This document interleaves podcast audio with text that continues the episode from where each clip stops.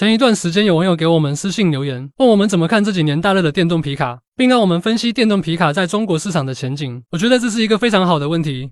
所以也就有了这期节目。从特斯拉 Cybertruck 开始，电动皮卡在美国市场就雨后春笋般的涌现出来。可惜 Cybertruck 亮相了这么多年，凭借着炫酷的外观设计圈粉无数，但是跳票多次，至今迟迟未能交付。不过目前最新的消息说，今年可以开始交付了。反正特斯拉的各种神奇，似乎在 Cybertruck 上就不灵验了。也许是不锈钢车身制造难度太大了吧？如果老这么拖着，消费者估计都烦了，会取消订单，转而投向福特 F150 电动版。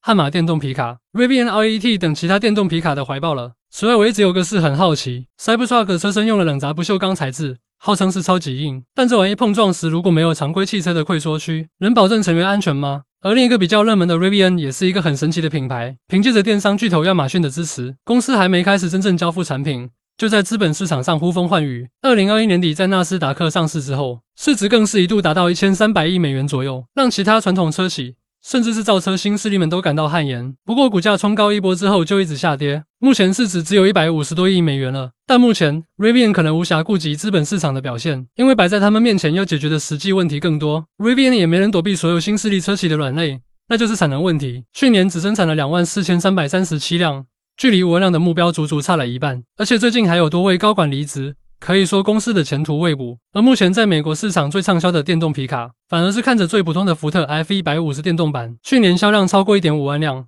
远超其他品牌。我们中国消费者可能都有点不理解，会质疑目前的电池技术和充电桩条件，皮卡还搞锂电池动力的，这简直是搞笑吗？这其实就引出了下一个话题，因为中美两国在皮卡的使用场景有很大不同，所以面对电动皮卡也有着理念上的不同。众所周知，皮卡车型在美国特别畅销。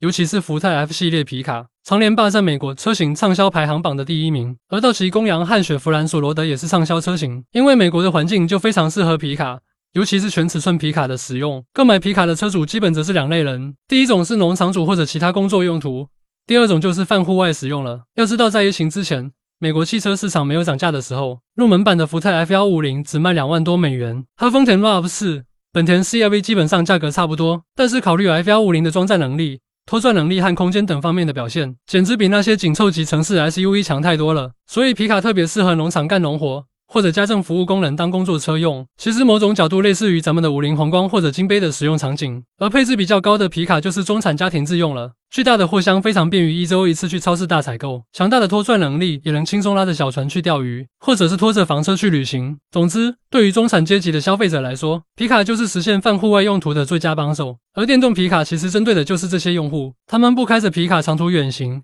或者去无人区越野，所以对于他们来说，电动皮卡的续航是 OK 的。而在我国，皮卡也基本是两种人群在用，一种还是当做回本利器用，因为皮卡的后斗非常方便拉货，还有相对好的通过能力，走一些农村田间地头的烂路也更从容。而另一类用户其实拿皮卡当越野车用，他们开着皮卡各种长途穿越，在新疆、西藏、内蒙等这些自驾游胜地，我们经常能看到各种中高登皮卡的身影。那么这些用户对皮卡的续航能力其实就要求很高了，有些重度玩家甚至还要加装副油箱。或者自备油桶，这样才能满足续航需要。所以电动皮卡对于他们来说简直就是笑话。他们去的地方，很多时候连加油都费劲，更别提国家电网的充电桩了。所以从真实使用场景来看，电动皮卡来了，中国也是水土不服，因为用途和美国完全不一样。当然也不排除有些土豪用户买来尝鲜当做玩具，但并不代表这些车真的有市场。所以在美国买电动皮卡的用户，顶多就是泛户外生活爱好者。而如果想越野，类似于摩崖或者卢比肯小道的这种越野圣地，也不是不能去。因为其实整个穿越距离并不太远，电动皮卡勉强也能满足需求。这有点类似于国内的老掌沟或者虎克之路，开电动皮卡一点问题没有。但如果想开着电动皮卡跑阿里大北线，或者横穿巴丹吉林沙漠啥的，那基本是痴心妄想。如果够土豪的车主，就自备发电车吧。下面就来聊聊咱们的自主品牌车企在电动皮卡领域的布局。首先要说的就是吉利汽车推出的雷达 R D 六，这个车的定位比较尴尬，目标人群是喜欢城市周边游的泛户外爱好者。但这些用户一定要买个电动皮卡吗？首先就是身份的尴尬，是新能源车，但车辆属性还是皮卡，等于是两头不靠。新能源购车指标上的优待享受不到，皮卡的进行限制反而得遵守。再者就是用途上的尴尬。雷达 R D 六既不能越野，也不能远行，和新能源 SUV 没啥区别。人家也能反向供电，并且插电混动的 SUV 还没有续航焦虑，比你更适合泛户外使用。所以，作为一款拿 SUV 底盘模改出来的电动皮卡，我是实在想不出它真正的使用场景是什么。R D 六上市至今三个月有余，仅仅两千多台的大定订单量，也印证了我的观点。看来市场确实不买单。那么，下面咱们还是聊聊真正有实力并且靠谱的厂家是哪些吧。长城汽车目前在皮卡领域的成功是有目共睹的，不管是风骏系列还是炮系列都卖疯了。而其实，长城目前也有自己的电动皮卡，那就是在二零二零年北京车展亮相的长城炮 EV 版。不过这款车如今好像除了在物流车领域有些发展，在真正 to C 市场几乎无人问津。原因也很简单，谁会花二十五到三十万元的价格买一个只有四百公里续航能力的电动爹，而且还只是后轮两驱的？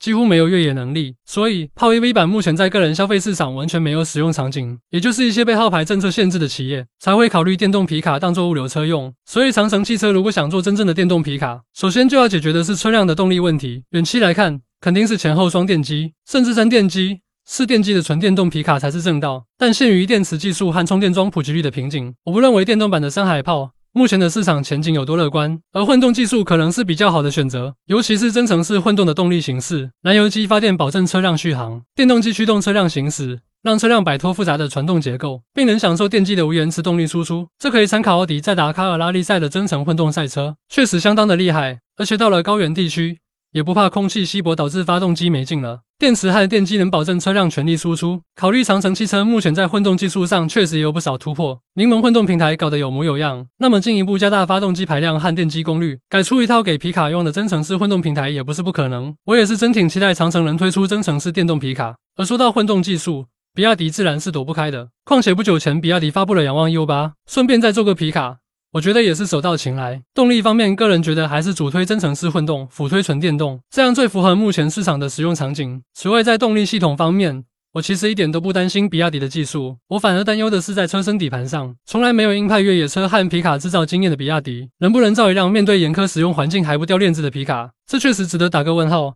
因为这两种车型确实不容易做，长城也是搞了好多年才有今天的成绩。之前 S 九车型各种出问题的窘境，大家可还记忆犹新呢？所以这个时候我有了一个大胆的想法：长城汽车有丰富的越野车和皮卡制造经验，比亚迪的混动和电动技术也是行业领先。如果这两家能强强联合，推出新能源皮卡车型，其他车企只能缴械投降了，前景绝对大有可期。所以大家觉得呢？